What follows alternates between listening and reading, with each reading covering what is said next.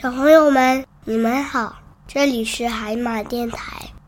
今天我要给大家带来一首有趣又好听的英文儿歌。这首歌的名字叫做《Five Little Monkeys》。Five little monkeys jumping on the bed. One fell off and bumped his head. Mama called the doctor, and the doctor said, No more monkeys jumping on the bed. Five 是五的意思，little 是小的意思，monkey 是猴子。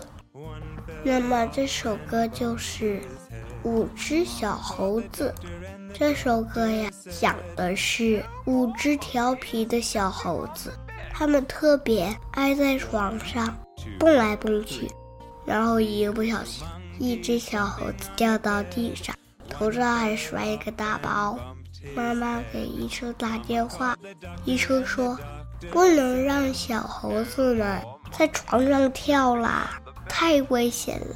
可是他们不听，继续在床上跳啊跳，最后五只小猴子接二连三的都掉在了地上，每个小猴子的头上都摔个大包。Jump 是跳的意思，bed。是睡觉的床。Five little monkeys jumping on the bed，就是五只小猴子在床上跳。我和我的弟弟小卷儿也爱在床上跳，因为床垫很软，跳起来可以弹得很高。可是有一次，我的弟弟也掉到了床底下。脑袋上起了好大一个包，我特别心疼，也很后悔。所以，小朋友们，以后不要在床上跳了，太危险了。 Five little monkeys jumping on the bed. One, two, three, four, five.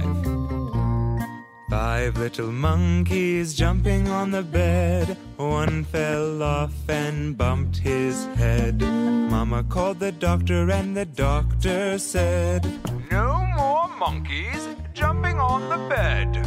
One, two, three, four. Four little monkeys jumping on the bed. One fell off and bumped his head. Mama called the doctor, and the doctor said, No more monkeys jumping on the bed. One, two, three. Three little monkeys jumping on the bed. One fell off and bumped his head. Mama called the doctor, and the doctor said, No more monkeys jumping on the bed. One, two. Two little monkeys jumping on the bed. One fell off and bumped his head. Mama called the doctor, and the doctor said, No more monkeys jumping on the bed. One. One little monkey jumping on the bed. One fell off and bumped his head.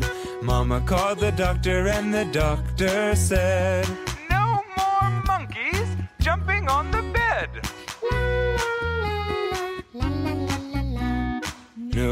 little monkeys jumping on the bed.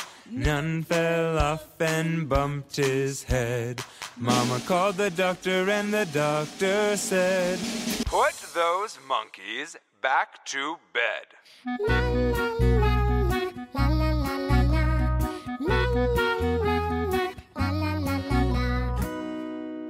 今天的听儿歌学单词就到这里了，小朋友们， 要是你们有想听的歌，你们要是有想听的歌，要告诉我的哟，也可以关注公众号“太阳系站台”，给我留言，我在这里等着大家哟。